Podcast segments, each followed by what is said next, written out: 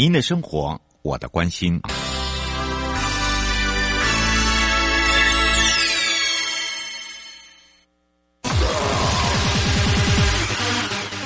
继续为您导航的是领航员悠悠。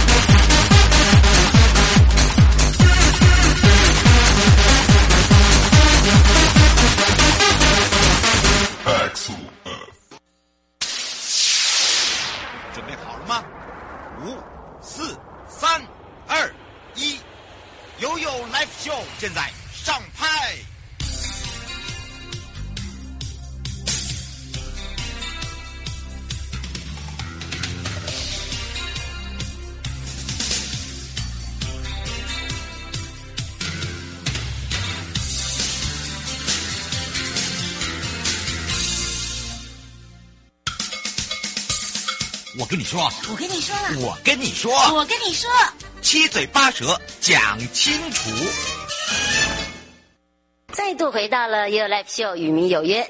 那，这时候呢，跟着瑶瑶脚步，我们要带大家来到了，也就是我们的内政部营建署了。坐在我的旁边呢，也是大家的好朋友，我们的呃营建署啊，也是吴新修，我们的署长了。说到了我们的署长啊，除了呢有这个专业知识之外啊，其实还有一个，他为人非常的风趣。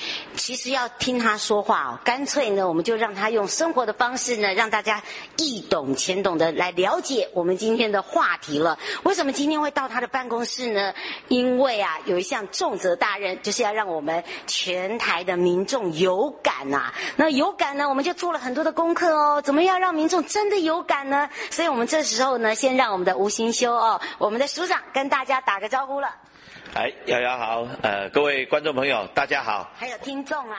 哎，对，还有我们非常广大的听众朋友，大家好，我是内政部营建署署长吴新修。是。那很高兴今天有这个机会啊、呃，来跟各位呢来打招呼，来介绍我们很重要的新的几个政策。嗯，是。不过呢，从这个大门一入口进来的时候，你会觉得哇，真的是格外的大。因为呢，我发现营建署呢，虽然它是一个工程单位，但是呢，一走进来是各个部门、各个的这个专才都不一样，对不对？对。那我们营建署呢，其实在内政部里面呢，是一个非常特殊的单位。那它早期呢，是内政部的营建司跟我们台湾省的这个住都局两个合起来。那营建司跟住都局合起来是什么呢？那就是告诉大家，我营建署的功能呢，从大到国土计划，也就是你们所知道的全国的规划，到都市计划，那也以下呢，到了建筑管理。那以及所有的到市区的公共工程，全部都涵盖在营建署的范围。所以营建署呢，在外面也被开玩笑，常常讲说叫做包山包海署。不过事实上没有那么伟大。不过有一个很有趣的功能哦，什么？也是我们有包含了全国所有的国家公园，也都在营建署的管辖范围内。嗯。那所以各位就可以想到，从整个国土的规划到整个硬体的公共建设。以及跟生态保育还有观光很重要的国家公园都在营建署里面，所以这是营建署在呃内政部里面呢，它是一个非常特殊的角色。嗯，是。然后听完了署长讲，就觉得你管很大哦，很大哦。到底有多大呢？我们的业务真的很重啊。刚刚有听到署长讲了，这个上至天下至海哦，还有这个周边包含了自然生态、观光旅游，甚至呢到这个公共工程，包含了今天我们会谈到的这个前瞻计划，对不对？对，其实，在前瞻基础建设里面呢，呃，营建署也是非常重要的一个角色。嗯，那包含了呃，我们非常重视的下水道，我们说水环境，它来结合了这个绿跟水的一个整合。那也有包含了所有的公共建筑的耐震补强。那这也就是希望呢，能够给大家带来很好的一个公共环境。那甚至呢，我们现在呢，呃，在推动的都市更新还有围老，也是我们营建署很重要的政策。当然。前瞻里面还有一个大家呃一般呢在生活上特别能够感受到的，也就是我们的提升道路生活品质。我们希望呢来借重呢过去主只重视一般我们车型的环境以外，那我们呢也在这次前瞻建设里面特别来做了提升道路生活品质。我们希望在这一个政策呢，能够让我们民众呢对于政府的公共建设的品质提升更有感觉。嗯，是。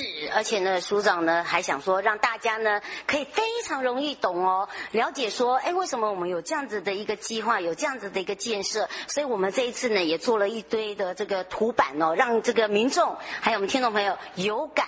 除了呢有感之外，我们还会里面穿插所谓的小故事，因为呢一般的建设不是单纯我们用口说的啦，啊、呃，把这个基础建设一直到刚刚讲到的这个道路环境啦，到人行啦，啊、呃，包含了这个整体建设。不是这样而已哦，而在这里呢，要用实物的方式告诉大家了。哎，对，那我我们过去呢，在营建署长期大概执行了有二十多年的生活圈计划。那生活圈道路建设计划呢，简单来说，它就是。连接台湾城市到城市之间的主要道路。嗯，那我们过去讲的啊，像有呃省公路、高速公路，但是我们也有一般的市区道路。那生活圈呢，就是在做整个市区道路非常重要的计划，从早期的省政府时代执行到现在，已经长达二十多年。哇！那过去呢，我们常常会觉得说，哎，生活圈道路建设计划好像都是开大马路，那开大马路都是车在走。那过去这样的一个过程当中，它我们常常呢，诶，虽然道路的交通顺畅了，但是呢，我们都常常在开玩笑说，我们在开车啦、骑车啦，都很害怕马路有三宝。嗯。那，但是呢，真正呢，我们在走路的时候，你我们却会发现，其实呢，我们人行道上呢，真的是有三宝。哦。但是呢，这三宝是很重要的，为什么呢？我要跟各位介绍哈。哦，看到了，看到就可以知道哦。这是道路的，道路的，对不对？我们在马路上走的时候呢，事实上我们是非常需要人行道。嗯，没有人行道的时候，我们要用侧边的道路。但是这侧边的道路是谁常常是最主要使用的呢？就是我们的老人、哎，小朋友，还有身心障碍者。哦，他们呢，在这人行道上走的时候，他们是我们最需要重视的三宝。这是道路的三宝。这是人行道上的三宝。哦，跟我想象的那个三宝不一样哎。我们在开车，我们在讲马路上开车的三宝了，都常常会担心突然有闯出来的老人，突然有跑出来的呃不知情的或者是逆向的机车，嗯，那甚至呢不懂交通规则的骑士，这是我们讲的马路三宝。但是呢，在人行道上呢，这个却是我们要非常重视的。那这也是我们呢在这一次呃推动这个前瞻基础建设的里面呢，我们非常重视的一环。那我们也希望呢，能够尊重他们的这个通行权。那你看看他们的感受，你看绿灯秒数太快了，太快我过不了。那车速好快，当我要走的时候，突然遇到左右转，我根本都来不及反应。还有呢，对于这一个身心障碍者，常常就在讲，为什么呢？在路上会有这么多障碍，高高低低的骑楼，还有不平的这个呃人行砖，甚至呢还有一些障碍物就堆积在路上，让我都没有办法走。那这是我们在人行道上常常会看到，这是我们要珍惜的三宝。而不是我们常常在讲三宝。那我想呢，就要从这样的一个切入点呢，来跟大家谈为什么要去重视我们的这一个呃人的通行权。嗯，是，所以呢，刚刚署长特别告诉你哦，这是我们的马路三宝，是真的我们的珍宝了哦。对那么我们刚才平常讲开车这个看到这常常的突发状况的三宝，不一样的，不一样的。不过除此之外啊，其实你会发现，不只是这个三宝，还有三条。条线呐、啊，哦，这个是最近的一个新话题。三条线会想到什么？樱桃小丸子，我在干嘛？三条、哦、花轮。可是你知道吗？马路也有三条线哎。是，那这其实也是这几年大家希望要努力的一个方式，就是说，我们过去的导盲砖，我们都认为，哎，这样对于视障者来讲，它是很方便的。嗯。但是呢，因为我们的道路不平整。反而会让我们的很多视障者呢，造成这个碰触上的一个错觉，也就是说，哎，我碰到了到底是不是导盲砖，还是障碍物？所以在这样的过程当中，过去这几年来，也让我们很多的相关的这个身心障碍团体一直提出呼吁，让我们过去的这样的一个导盲砖，它的设置当然是一个好意，但是它没有办法让这一个视障者或身心障碍者觉得很方便，反而对某一些使用轮椅的。这一个呃使用者来讲，它会造成了不便。那再加上我们道路不够平整，很多障碍物，反而会让他们寸步难行。哦。所以，再有这样新的这样的一个做法呢，三条，各位就可以看到，不是这三条线哦，也不是这三条，是在我们斑马线上的这三条线。对啊，这是很多人现在觉得说是不是画错标线啦？不是哦，这是最新的这个视障的一个导盲。的一个斑马线，嗯，那它也是借由一个很简单的标示，很很简易的设置成本，它就可以让这个视障者去达到这样的通行斑马线的一个做法。嗯，那在路口呢，我们现在也开始有发展这一类的，它是属于这一个数位导盲系统，也就是说呢，它借由这一个声波，借有声音的传导，那到了我们的现在。不管是用蓝牙，或者是用这一个呃电磁波呃电波的传输呢，让视障者呢，他能够接收到正确的讯息，他所在的位置以及他所面临的路口要怎么走，那所以呢，也借由这样的方式代替过去的导盲砖，那这些就是在我们在日常生活当中呢，现在目前不断的在改进，那我们希望。这一些设施呢，都能够给我们的这一个身心障碍者带来真正的方便。我想这是在我们现在来讲，一直在努力，不断的希望提升我们的品质。过去只重视给车走。我们希望现在我们要让人行越来越方便。嗯，是。如果没有听由这个署长讲，大家还不了解为什么有这三条线，真的是一般的民众想说是画错标线，所以哈，不是哦，它是专门让我们这些视障的朋友可以有一个安全的道路哦，这是一个重点。不过我想请教一下署长了，刚刚我们看到为什么连我都看得到，可能是在我们的大都市，现在的一个推行已经到全国的各县市了吗？对，那其实我们在目前来讲，我们借由这样的道路呃品质的一个提升计划，嗯，其实我们要做的事情非常的多，那也涵盖了城市到乡村不同的一个环境。那比如说在我们呃台北市或者是几个大都会区呢，那很重要就是我们的道路很多管线都下地了，嗯，但是呢，在我们很多呃。不是在主要的城市里面，我们都还可以看到，我们的道路呢有很多的存在的障碍。除了我们刚刚讲的，呃，在这个路不平以外，其实像我们的这一个管线呢没有下地，所以就看到电线杆，那有附挂的第四台，那有电信的，那甚至呢也有一些奇奇怪怪的管线。嗯。那最常常造成的问题是什么？从大货车它要搬运大的这个物品，那甚至呢小到。有时候我们在开车的时候，我们只不过上面搞不好放一台脚踏车，那你就勾住了。嗯。那在走路的时候呢，也常常遇到，哎，路边怎么会有凸起凸起来的这一个变电设施？那或者是凸起来的这一个线路，导致呢我们不小心去踢到。那这些呢都是我们的一个障碍。那这些障碍，我们也借由这一次的提升道路生活道路品质的这样的一个做法呢，我们把管线都下地。第二个呢，那我们呢？借由这样的一个方式，把它电箱的位置也做了一个调整，那腾出来让人行一个很方便的。这个虽然在大都市里面比较少，但是在我们一般的乡镇呢，这却是常常见的。所以我们借由这一次的这个提升道路品质的一个计划呢，我们把它整体做一个改善。那只要接受我们这样的一个补助的一个计划呢，我想都可以达到一个很好的效果。不但给车走方便，最重要，我们希望改善了人行的环境。那这一些在全国呢，也如火如荼的在进行。那各县市政府都申请了非常踊跃。嗯，而且呢，不只是这样哦，我们把环境美化了。电箱也美化了哦，就你会看到很多的乡镇，这个连电箱哦，都让这些阿公阿嬷小朋友都觉得好有趣哦，因为特别的可爱啊。我刚才还跟署长讲，我那个买位买位卖个关子，为什么叫买位哈？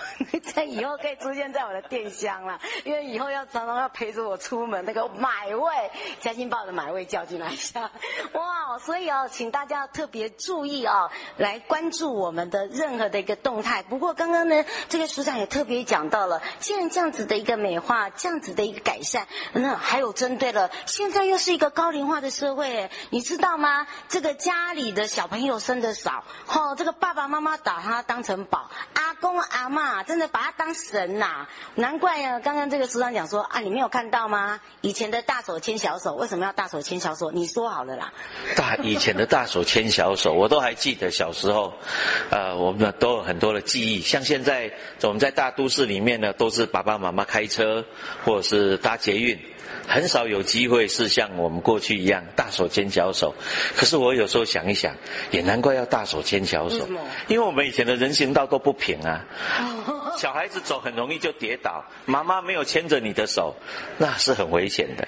那可是你就想想啊，如果阿公阿妈牵小朋友的手，那不是更危险吗？所以呢，我们现在做了人行道的整平，其实是非常的重要。那我们也是在此呢，也呼吁我们呃非常多的骑楼的店家，真的能够考虑到我们人行的一个安全，尽量呢协助政府来把你的骑楼做整平，来。搭配我们的人行道的整平计划，让我们呢真的家里面能够大手牵小手，平安一起过人行道。我想这是我们在这过程当中非常重要的。那当然，我们刚刚讲的是纯属开玩笑的哦，因为大手牵小手是一个亲情，非常传达非常好的一个做法。主要是让我们有感啦。你看我们现在的孩子为什么长得比较高大？对不对？因为我们的路很平了，也不容易摔跤了，也不需要好任何的一个包装。而且啊，说真的，路平的时候，第一个呢，爸爸妈妈安心了，你会觉得是一种放心。尤其是现在的做家长哦，只要是跟孩子有相关，尤其是学龄前、啊，跟学龄的孩子啊，这个他们上课啊或出门的时候，就怕出意外。所以为什么一直在强调这个所谓的这个道路平整，以及我们做一些活化跟美化的动作？谢谢今天我们内政部营建署也是吴清修署长哦，这个百忙中呢来跟我们与民有约，让我们的全民哦，不管是用听的也好，用看的也好，可以非常了解我们现在的实际操作的情形，以及我们改善环境到什么样的一个程度。也希望大家一起来参与我们的买位活动，也非常谢谢我们的署长喽。好。谢谢瑶，还有谢谢各位观众跟听众。是，当然呢，又有 Live Show 与民有约，我们下次见。拜拜。拜拜。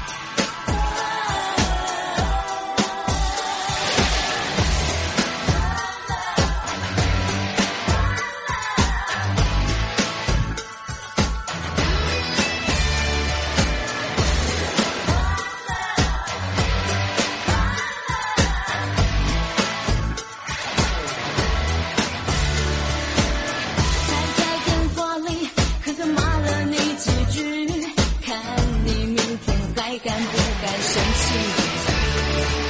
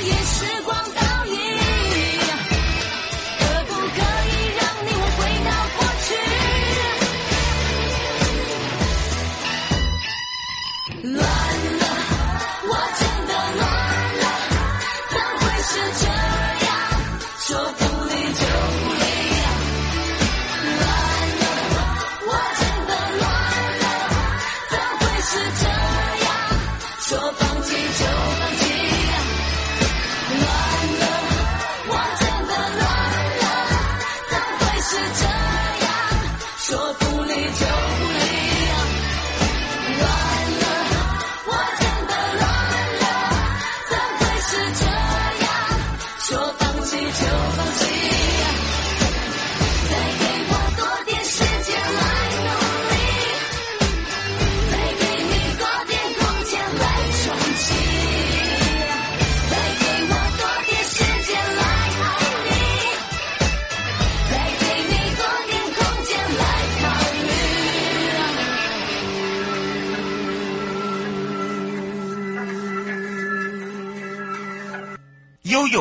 宝贝啊！再度回到了悠悠宝贝啊！我是你的好朋友瑶瑶，我们要来看看喽。东部唯一一个观光工厂获得钻石级的绿建筑标章，内政部部长徐国勇呢，也到宜兰县的苏澳镇安永兴使馆啊，应该是这个安永兴使馆很特别吧？名称很就听起来就很特特别。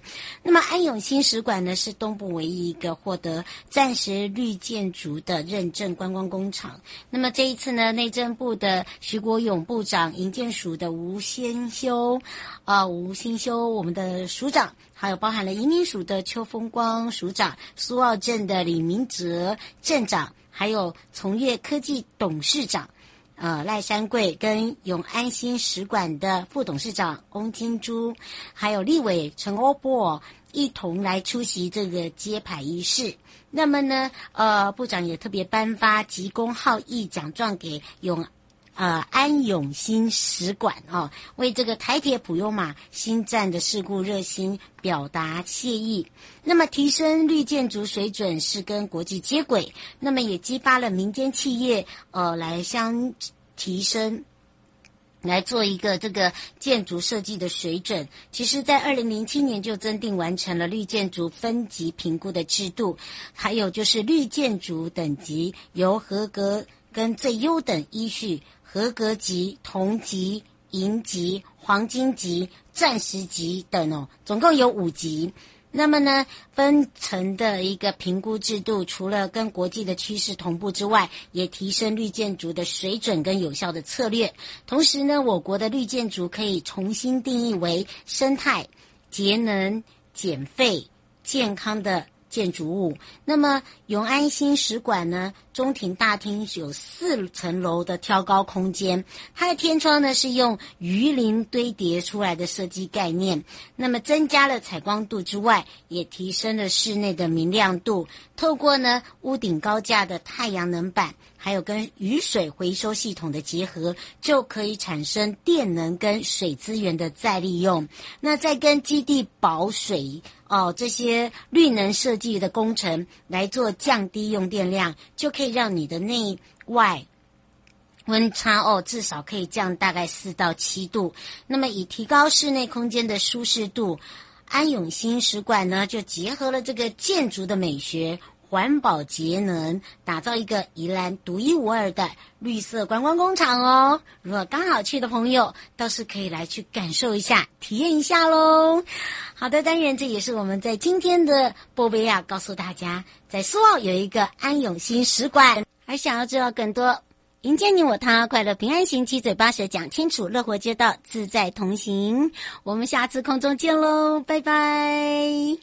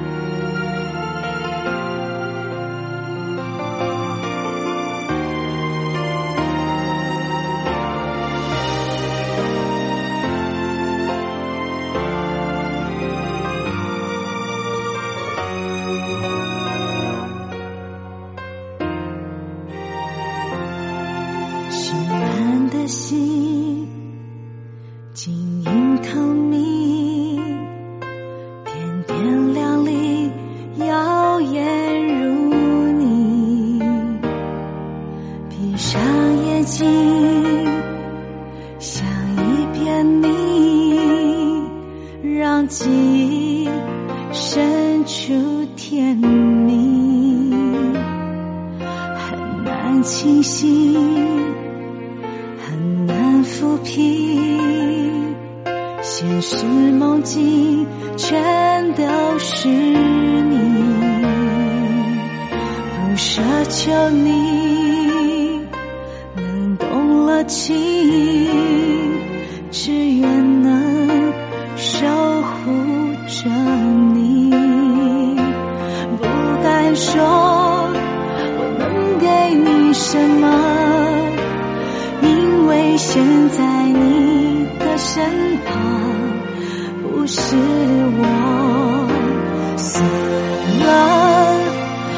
一切算了，不管舍不舍得，都该停了。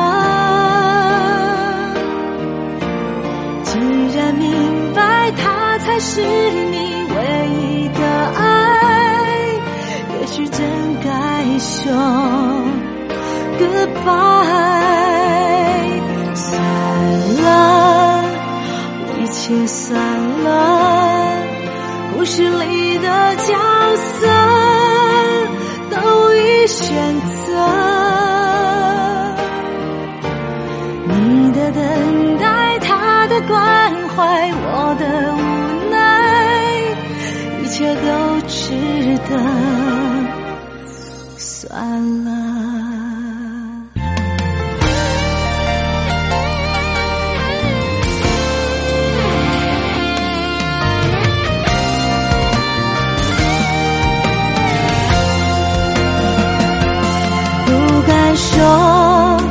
我能给你什么？因为现在你的身旁不是我。算了，一切算了，不管舍不舍得，